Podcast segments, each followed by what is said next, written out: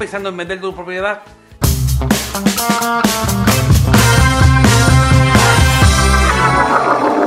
¿Sabías que este es el mejor momento para vender y obtener el mayor retorno posible?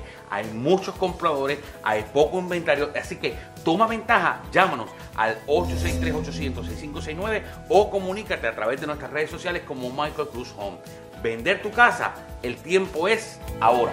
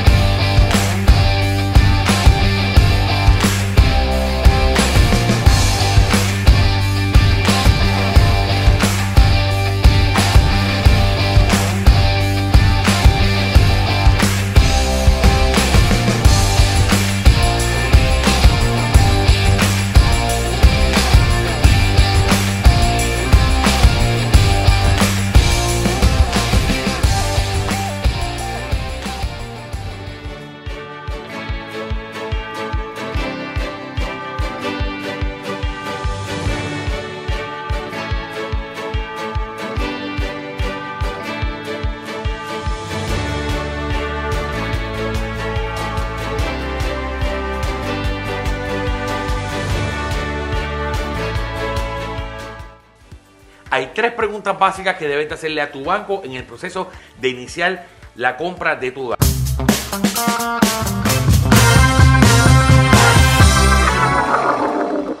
Número uno, ¿es usted un banco directo o un mortgage broker? Mayoría del tiempo, la transacción con un mortgage broker tiende a ser un poco más costosa. Número dos, ¿qué tipo de ayuda de financiamiento, qué tipo de programas de ayuda para primeros compradores usted posee? Es bien importante que podamos saber esta información para saber todos los beneficios que tenemos a la hora de comprar nuestro hogar. Número tres, ¿cuánto dinero voy a necesitar para el down payment o el depósito y para gastos de cierre o prepago? Es bien importante, no solamente debemos de aportar nuestro down payment, sino que también las transacciones de bienes raíces poseen otros cargos adicionales que son los llamados gastos de cierre. Para esta y más información puedes comunicarte con nosotros al 863-800-6569 o síguenos en nuestras redes sociales como Michael Cruz Homes.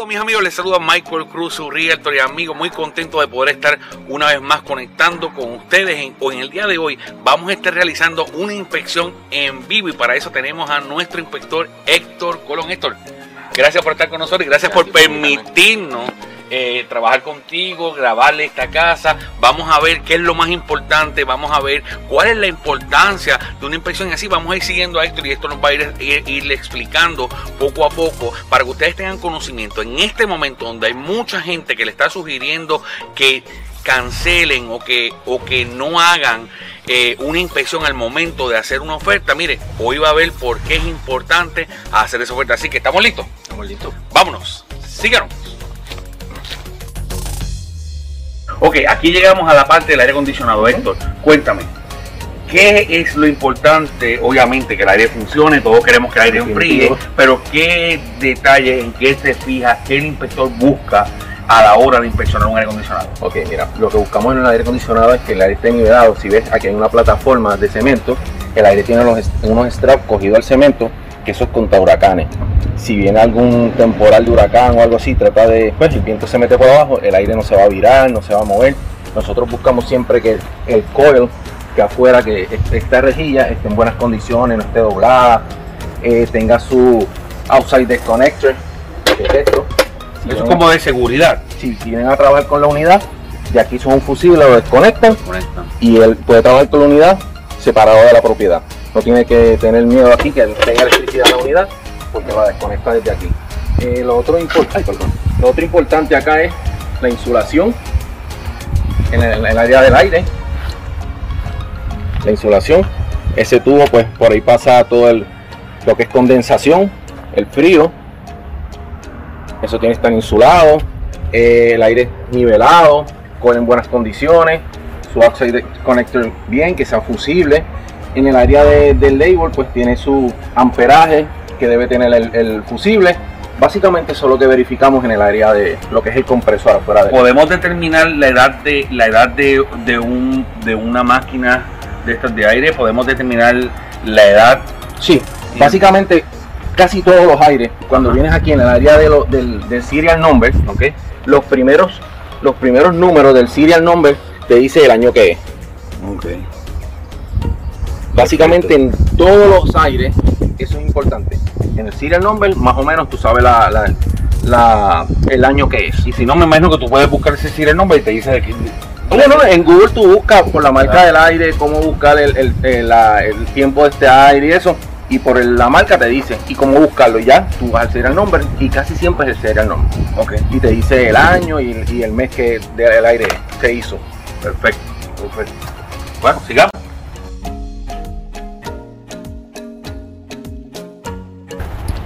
Una cosa bien importante esto que eh, eh, podemos ver, eh, especialmente en casas usadas, también pasa en casas nuevas, son estas pequeñas líneas, estos pequeños cracks que podemos decir del estucado. Este, estas líneas son peligrosas, no son peligrosas. Cuéntanos un poquito, eso, eso tiene que ver con el mantenimiento de la casa, ya del comprador. ¿A qué se debe? ¿Qué sucede en las casas por el movimiento de la tierra? Sabes que aquí en el área de Florida pues es arena la parte de abajo eh, si tú ves un crack en tu, esto es el estucado de afuera de su propiedad, este, si tú ves un crack que es menos de, ancho de un dime, eso es typical crack, eso pasa en todas las propiedades y pues eso, si el crack es mucho más ancho, por ejemplo una peseta de ancho, pues ya tú sabes que hay algún problema o en la fundación o en el estuco como tal. Pero estas líneas que, se ven son normales de acuerdo a, a lo que llamaban el sediment, ¿no? El, movimiento de la tierra. Principalmente pasa los primeros seis meses cuando, cuando se construye una propiedad o, se puede ver en cualquier momento. Se puede ver en cualquier momento porque hay propiedades nuevas, yo por ejemplo, de un, esta una propiedad nueva, yo he encontrado en propiedades nuevas que, el estuco se craquea y es por el, por el área donde está. Pero si es menos de un de un daño, de algo bien, espesor, pues eso, eso no, no, no, no es un gran problema. Ok, yo tengo una casa, soy dueño de mi propia casa eh, y tengo y veo algunos cracks de estos que yo debo hacer para evitar un daño mayor si es que hay algo que se pueda hacer. Ok, viene un, viene un producto que es como un caulking, que es epoxi. En esas áreas tú limpias bien el área, a veces tú lo ves como si fueran escalones, eso es la, el, el bloque que está detrás coge como el, crack coge el mismo el mismo waving de ¿Coge en agua? Sí. Okay. Es bien importante que con el epoxi tú lo sellas, limpias primero el área bien, lo sellas y lo pintas. Y con eso pues el epoxi lo que hace es que la, la expansión y la contracción no vuelva a suceder y no se vuelva a craquear en esa área. Y, es, y así evitamos que le dé hongo, a, que a veces vemos paredes con hongo, evitamos sobre todo que el agua eh, vaya a hacer un daño mayor con el tiempo. Penetre en el estuco y se, te siga rompiendo el estuco. Excelente. Bueno, sigamos por ahí.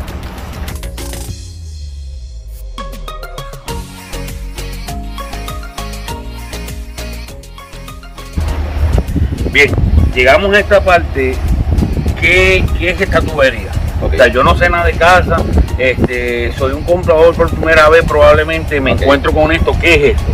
Ok, esto es una, una válvula de, para cortar la presión del agua desde la entrada de su casa, del water meter. Aquí tú cortas la agua hacia tu, hacia tu hacia la casa. ¿Qué pasa? Si aquí esto es, un, es una válvula de presión, si hay alguna eh, fluctuación en presión que sube la presión, la válvula abre y tira, la presión hacia el lado. Eso, eso sucede para no romper la tubería y que no sucedan pues percances dentro de la propiedad. Si yo tengo un liqueo en mi casa, yo vengo aquí, dentro de la casa, yo vengo aquí, lo cierro y corto el agua en la casa y para que pueda poder trabajar dentro de la casa y resolver el problema, ¿cierto? Eso es. Pero aquí sí viene, este es de donde viene, de la calle, ¿verdad? De water meter. De, water meter viene aquí directamente. Directamente, su water meter tiene una válvula de también para cortar la, presión, pero la principal para su hogar es esa. Perfecto. No es la de allá. Perfecto. Eh, pues hablemos del techo. Ya obviamente eh, yo no me voy a trepar al techo, además por seguridad sabemos que, no podemos hacerlo. Eh, pero ¿qué es lo importante? Seguimos caminando el techo, lo caminaste prácticamente completo, podemos ver los visuales en este momento donde, donde te vemos caminando el techo. ¿Qué se busca en el techo? Ok, mira, básicamente lo que yo busco en el techo, en la área de los shingles, que no haya shingles que estén sueltos, rotos, que no estén separados. Como usted sabe aquí en la área de la Florida, el calor pues tiende a ablandar. Eso es un, eso es un pedazo de brea con piedra. El calor los expande, los derrite. Cuando llueve, se contrae. Y eso, de eso pasa que sucede que el, en la área de, de las uniones, eso se expanda y se y exponga la, felpa. Y pues ahí empiezan los liqueos y ese problema. Todo verificamos, verificamos que tenga las caídas como debe ser. Este, verificamos eh, que no tenga pérdida de gránulos. Cuando usted ve que en un reporte le, ponen pérdida de gránulos, es que las piedritas se están Estas son las piedritas que están en el chingo, que si uno toca un chingo es bien poroso, se ven como unas bolitas chiquititas. Esa es la granulación. El chingle es una composición de brea, fibra de vidrio y piedra. Y eso pues cuando las contracciones en la, y, la, y, vuelve a su, a su eh, estado normal, eso va soltándolo, el chingo, y se va dañando. Por eso pues con los años pues se van, tú los ves de otros colores, los ves más pequeños, tú dices, yo veo esos singles más pequeños porque las contracciones y, cuando llueve y el calor pues lo, va dañando poco a poco. ¿Cuánto dura un techo? Más o menos, este, ¿cuál es la vida de un techo? Mira, la vida de un techo básicamente es de 10 a 15 años. En los chingos que son, por ejemplo, los que de esta casa tienen son tritados, que son los chingles regulares. Hay otro chingle que se llama Architectural Shingles, que son más gruesos, dura un poquito más duran hasta 30 años. Pero depende del chingo que tú tengas en tu propiedad, es el tiempo de vida de, ese techo. Y también pues en los chingles va a depender el, la, la, esto, la circulación de aire que tú tengas en, el ático, eh, el área del sufijo, arriba tú encuentras lo que es la, ventilación de, del aire del, ático. Todo eso va a influir, influir en, lo, en la duración de tus chingos. Porque si tú, si tú no tienes buena circulación de aire en el ático, la calor se va a concentrar más y por, consiguiente pues va, va a repercutir en, los mismos chicos. Y le va, le va a restar vida, Al, techo. Excelente. Bueno, vamos a, a continuar entonces. Ok, Héctor, hablemos ahora del driveway. El driveway, mucha gente tiene eh, mucha preocupación siempre a la hora de hacer una inspección eh, o cuando ven la casa, mejor dicho, porque ven muchos cracks muchas veces, vemos piezas partidas, vemos tal vez en algún lado eh, hundido. He visto también donde ramas de árboles, árboles que están cerca, ramas de árboles también pasan por debajo y rompen lo que es el driveway. ¿Qué nos puedes decir sobre esto? Ok, mira, el drywall es una parte esencial como para poner los carros. Eh, muchas veces se rompen porque tienen un vehículo muy pesado en esta área. Acuérdense que esos son planchas. Si usted ven las divisiones aquí, esos son planchas divididas de cemento. Si tú le metes mucho peso, estás encima de arena, se va a tender a craquear lo que es el cemento. Pero si son pequeños cracks, que es el typical crack que se llama, eso pasa en todo. Lo podemos hacer lo mismo que hicimos con el estuco. Viene un tipo de, de epoxi para el cemento, se lo puedes tirar y eso aguante la contracción de, de esa grieta como tal y no se sigue rompiendo el- el- el- lo que es el área del driveway. Pero normalmente eso sucede en todos los driveways. Si tú no ves que está desnivelado, si tú ves que ya se está demasiado de ancho, pues ya eso hay- habría que mandarlo a arreglar y eso. Las ramas cuando se meten debajo de- del driveway, Obviamente lo levantan. daña, sí. Pues, pues lo que se hace es tratar de cortar esa rama y que no siga, porque empezó por un lado, pero va a terminar por el otro. Claro, Que va a levantar todo el driveway. Sí, antes que ese año completo debes de tomar acción con la Sí, rama. definitivo. Y por eso es importante los árboles que se siembran frente a las casas. No podemos sembrar porque le gusta el árbol. No puede ser sembrar un árbol No. de mango, por ejemplo, en frente a una casa, porque usted sabe que son, son árboles grandes Las que tienden a, a esas raíces a correr. Y no solamente puede afectar el drive, puede afectar también la fundación de la casa. Definitivo, eso, eso. Y en estas áreas así, que tú ves, ahora mismo se ven unas grietas en las mismas divisiones, eso es normal. Eso puede ser por, la misma- por el mismo sedimento de la casa también. Sí, y eso, eso es normal, eso no, no, esas raya- rayas no se rellenan. Ujú. ¿Por qué? Porque este es un tipo de desagüe. Si tú ves, tiene declive hacia afuera, cuando cae agua ya corre por la línea hacia afuera y hacia afuera del driveway. Es Perfecto. para sacar el agua de aquí. Detalle importante, no, no, no había pensado nunca en, este, en, el- en el detalle del agua. Yo sabía la línea, pero no sabía. la propiedad es que, mira, esto lo tapan. ¿Qué pasa? Tú no puedes taparlo. Ya, pues Porque entonces- el agua, claro, claro. Bueno, excelente. Seguimos aprendiendo con esto, así que vamos, a- vamos ahora hacia la parte de adentro de la casa. Sí. Muy bien. Héctor, llegamos ahora al panel eléctrico, parte muy importante de la casa. Eh, ¿Qué nos puedes hablar? ¿Qué, ¿Cuáles son los problemas mayores que nos encontramos aquí? Todo ese revolú de cables que hay allí, ¿qué son? ¿Qué nos puedes explicar? Los breakers. Cuéntanos un poquito.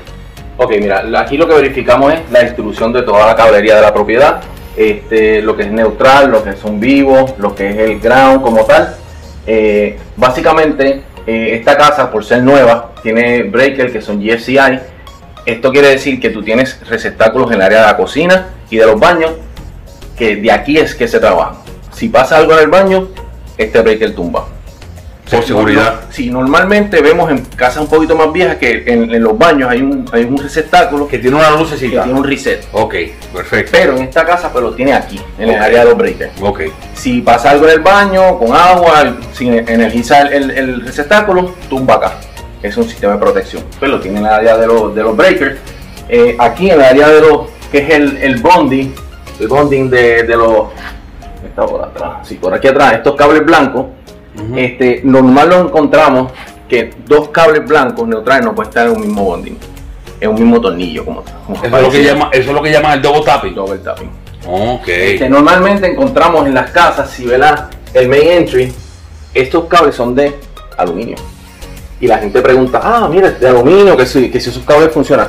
Si es la entrada de la electricidad de afuera de la casa hacia adentro, para energizar el panel de breaker, eso está permitido. Lo que no está permitido que en esta área la distribución hacia adentro de la propiedad que sean de aluminio. Eso es un problema para el seguro. Eso, eso es un hazard sí, es un porque problema. cogen fuego, se derriten y esas cositas. Aquí verificamos en el área de los breakers también que la- los breakers que son grandes, si ves aquí 30 amperes, 40 amperes, si ves el cable es mucho más grueso que los otros. Claro. ¿Por qué? Porque por estos tipos de cables pasa más energía. La conducción, claro. La sería una, una secadora, una, una estufa, pues se verifica eso, se verifica que todo esté limpio. Aquí tienes pues más espacio en, en las muelas de la, de la- la caja para poner más breakers. Para un Y- futuro, si si añades otras cosas, si un panel este, solar o algo así, pues lo trabajan desde aquí. Básicamente eso es lo que verificamos. Que estén bien la distribución, que tenga sus cables bien puestos, los, los, los breakers y que no tenga el double tapping. En algunas casas, por ser pues, más antiguas, cuando bajan los cables pueden ser de cloth wire. Eso es un cable que es de tela y eso está prohibido también. Ok. ¿Por qué? Porque cogen fuego Cogen fuego, claro. se tienden a calentar y pues pueden coger fuego. Pero básicamente esto es una casa nueva. No quiere decir que no tenga defecto, porque me he encontrado en casas que tienen defecto nueva, así con su panel con buena distribución. Cuando tú vienes a ver, tienen double tapping, tienen dos cables puestos en un solo breaker. Eh, se, se pueden conseguir, por eso es bien importante recalcarle a, lo- a lo- a los buyers que no, no, no, nada más las casas viejas son las que tienen problemas. Claro. Y pues, Eh, cuando encontrarlo a tiempo, Siempre, siempre, siempre es, es bien importante, mis amigos. Muchas veces nos dejamos llevar porque cuando venimos a ver la casa, nos gusta, la casa se ve bien, en perfectas condiciones. Siempre tenemos que mirar lo que nuestros ojos, nuestra inexperiencia, nuestra falta de conocimiento no puede ver. Y por eso es tan importante la presencia de un inspector y por eso es tan importante el poder realizar esta inspección de la casa para mirar lo que a simple vista no se puede ver. Ok, eso, llegamos al área del water heater. Este es el calentador de agua. ¿Qué, qué, qué debemos de estar pendiente aquí en un calentador de agua? ¿Cuáles son los problemas? ¿Cuál es el mantenimiento? Ok, mira, los problemas esenciales, las cosas que pasan con un calentador de agua en, esta, en este tipo de, de- de garaje, si ven, tienen aquí un postecito de seguridad. Esto se usa por si acaso un, viene el, el vehículo, no le, no le, no le no impacte al, al calentador. El calentador siempre pues, tiene que tener su válvula de, presión. Es importante cuando suba la presión en, la propia, eh, en el agua, pues eso, eso lo que hace es un relief suelta presión y bote el agua. Si ves, tiene una extensión hacia abajo, porque no nada más bota aire, bota agua también. Tiene su área de válvula de desconexión, que es esta que está rojita aquí. Y básicamente es- eso es todo del calentador. Es importante en los calentadores que la gente no sabe. En la parte de abajo tiene una válvula que es como si fuera una el, el- el hook de la, de la manguera que está en la partecita de abajo. Eso es bueno por lo menos cada seis meses se le conecta la manguera, se saca hacia afuera y se abre esa válvula. ¿Qué hace eso? Saca todo el sedimento que se haya acumulado en la parte de abajo. Y eso pues le ayuda a que el, el calentador no levante mucha presión. Normalmente pues eso pues mantiene el calentador más limpio adentro. Esto es un tanque como tal, el agua está adentro, el sedimento se asienta en la parte de abajo y con, esa, con eso que le estoy diciendo le pueden sacar el sedimento.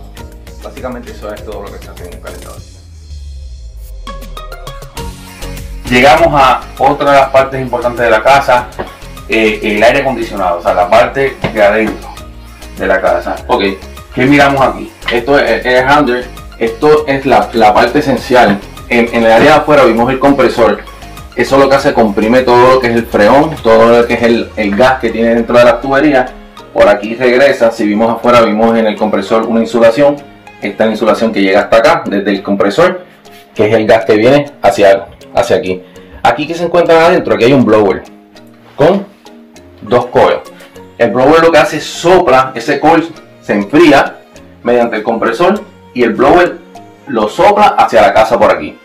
Normalmente lo que hacemos para saber la eficiencia de esto, se le pone esto aquí, se le va, se baja en el área del termostato, se le baja la temperatura y vas a ver cómo empieza a bajar la temperatura ahí.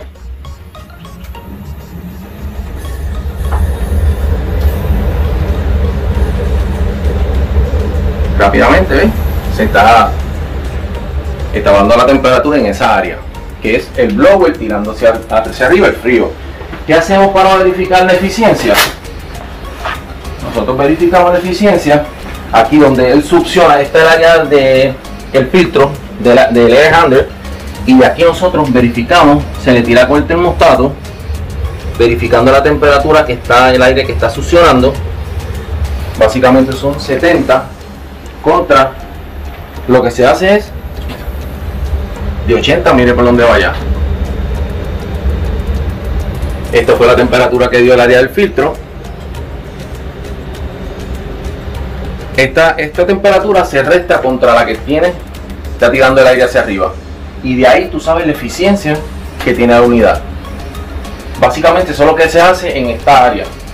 Verificar eso. 53. Este, para saber qué eficiencia tiene el aire. Eh, una de las partes que, que quiero mencionar en lo del aire acondicionado es el área de, de lo que es el tubo de desagüe. ¿Qué pasa? Esto que ven aquí es un sensor. ¿Qué mide eso? Eso tiene una bollita adentro y mide si hay obstrucción en el, en el desagüe. Si hay alguna obstrucción que no se le, a por ahí se le puede echar cloro o vinagre. Por lo menos mensual se le puede echar una cantidad de vinagre y eso el vinagre lo que es limpia toda la, toda la línea de, de desagüe. ¿Qué puede pasar cuando el aire se la apaga de momento? Dice, se me dañó el aire. No te acordaste echar, lleva ya seis meses sin echarle el, el, El vinagre. el vinagre por aquí. ¿Qué pasa? La línea está tapada. Eso automáticamente te apaga el aire. ¿Qué hace? El aire lo que busca es protegerse con esto. Que no retorne y se le meta dentro del aire. O sea, siempre el aire va a liquear, va a liquear agua, obviamente. Eso es condensación. Si ese, esa bollita o ese sensor va a detectar, detecta si el agua está retornando en vez de salir, automáticamente el aire tumba para protegerse. Entonces ya sabemos que si nos pasa eso, antes de ya volvernos locos llamando A un, eh, a, a un, a un técnico de aire. vamos a mirar siempre ahí. Eh. También podemos por la parte de afuera Si tienes un vacuum, un vacío que succione, que succione agua, también podemos, Exacto. puedes colocarlo. Y adicional, además de echarle el vinagre, pues siempre es bueno también succionarlo de vez en cuando, porque Sí. yo, yo he visto esto, eh, lagartijos, salamandra, huevitos de salamandra y lagartijos ahí adentro, porque se meten por la humedad. se meten por el área de- del, del desagüe afuera y se meten por ahí. Pero si tú lo succionas de aquí para allá y, o de allá lo alas, es lo mismo. Vas a, vas a quitar la obstrucción y no, y no te pasa eso porque básicamente eso es lo, que le sucede a. Estos aires son de alta eficiencia, duran muchos años. Las únicas cosas que le pasan, pues el desagüe. Esta otra, esta bollita que ven aquí abajo y esta bandeja, es- esto lo que hace es coge agua. ¿Qué pasa?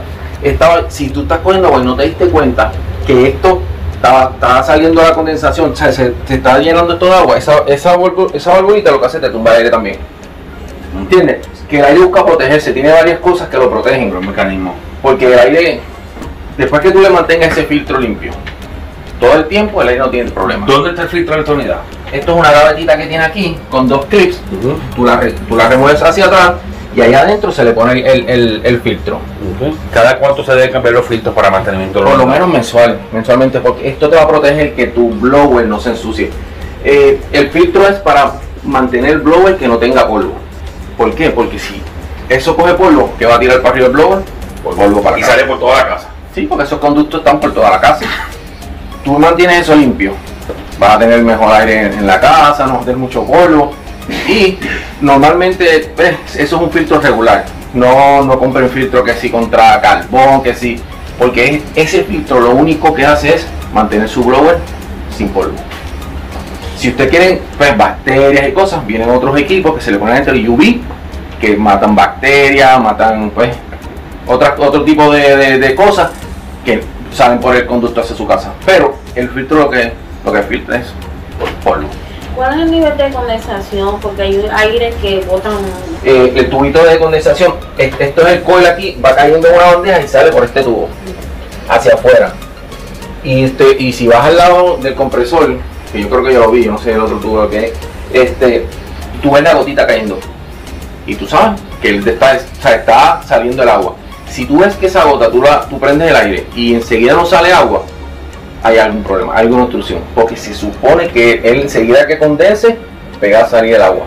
Yo, yo he visto como que eh, si, pudi- si pudieran, no, no, no te digo, yo no, no soy, no tengo la expertise, pero siempre eh, he visto la constancia de la gota, que, que no está botando ni mucha, ni tampoco está botando nada, siempre va a caer algo. Sí, porque caer. eh, de aquí eso no es una manguera, eso no es una- una- Claro, una- eso un es. tubo de, de- de- de presión. Eso es, eso es para caer por gravedad. Toda la, la condensación no va a ser una condensación, un montón de agua de momento, pero sí la gotita va cayendo constante, Constante. constante, y se hace, se hace bastante agua, porque es la condensación de aquí. Pero no es una cosa que caiga. Si tú ves que no está saliendo, ahí hay problema. Claro, está Porque unidad, está agua. tapada en algún sitio. Y pues, lo, lo- lo próximo es que se te va a tapar y va a tumbar el aire. Son cositas para que sepan de, de lo que es el sistema. ¿Por qué los aires se congelan? Hemos visto también en algunas ocasiones, vemos donde están líneas y puedes ver a través de, también de la insulación donde las líneas se congelan. ¿Por qué se congelan? Esta línea está tapada porque esto hace condensación. Si esto tuviese destapado, tú sabes que va a sudar y va a tirar agua. Por eso la tapan para que no sude la, la línea. ¿Qué pasa? Si hay alguna condensación y, tú ves que, el, aire empieza como a, dar problemas, que se congela, tú no lo vas a ver, pero el coil se congela, es que está, está escapando gas por algún sitio. No, no hace sentido, porque a veces le dicen a la gente, no, se le echa gas y ya está liqueando. No hace sentido que te digan eso, porque si el aire está congelándose es porque está botando el gas por algún sitio. Esto está hecho, este sistema está hecho completamente hermético para no dejar salir el gas. Si tú ves que está bajándote la temperatura o se te está congelando, tú puedes ir en el, compresor afuera, tú puedes ver, yo creo que una parte de, si lo que es este tubo, y tú ves ese tubo congelado, es porque te falta gas en la unidad. Y dentro de la unidad también, en el fondo, tiene que congelarse también. ¿Por qué? En el área del compresor, porque hay, hay problemas de gas.